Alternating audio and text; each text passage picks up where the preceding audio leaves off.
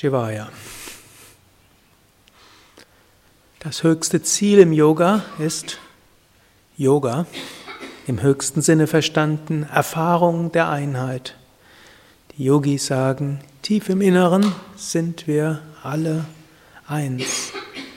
Die Welt der Namen und Formen ist nur eine äußere Welt. Sie ist Ausdruck von etwas, was eins ist. So ähnlich, wenn wir den Ozean von oben anschauen, sieht es aus, als ob es so viele Wellen gibt und jede Welle ist ein einzelnes Individuum. Aber der ganze Ozean ist ein einziges Meer. So ähnlich, wir schauen uns um und sehen verschiedene Individuen. Wir fühlen uns selbst als ein einzelnes Individuum. Hm, wie vielleicht eine Welle sich auch als einzelnes Individuum fühlen mag. Aber es ist nicht wirklich so, dass wir Individuen sind, die voneinander getrennt sind. Wir sind alle eins. Wir sind Brahman, wir sind Atman, wir sind dieses allumfassende Bewusstsein. Das ist erfahrbar, das ist spürbar. Das blitzt manchmal in der Meditation auf, das blitzt manchmal am Tag auf, das blitzt manchmal in besonderen außergewöhnlichen Erfahrungen auf. Wir können es dauerhaft zur Erfahrung machen und dazu praktizieren wir Yoga. Und diese höchste Einheit zu erfahren, ist zum einen die einfachste Sache der Welt und zum anderen die schwierigste Sache von der Welt. Sie ist deshalb die einfachste Sache von der Welt, weil wir eigentlich nichts dafür machen brauchen. Wir sind es ja schon.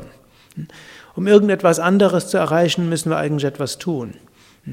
Aber wir sind jetzt schon die Einheit, also wir brauchen nichts tun, um die Einheit zu erreichen. Aber natürlich sie zu erfahren.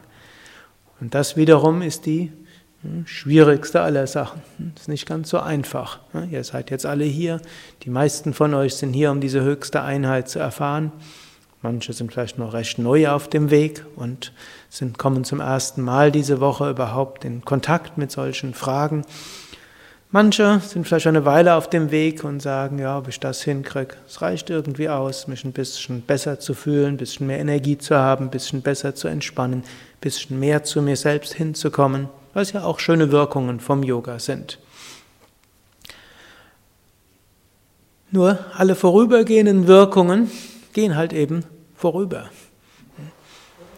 Egal was man anstellt, der Körper bleibt weiter unfallträchtig.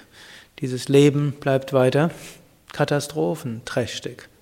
Die Psyche, selbst wenn wir sie etwas ruhiger bekommen, wird auch durch ihre Höhen und Tiefen gehen. So ähnlich wie es nicht möglich ist, die, die Wellen irgendwo mit unseren Händen zu stoppen.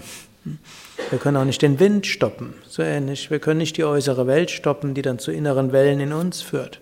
Was wir aber machen können, zu erkennen, ich bin nicht die Wellen, ich bin nicht der Körper, ich bin nicht die Psyche, ich bin nicht die Emotionen, ich bin nicht die ganzen Gedanken.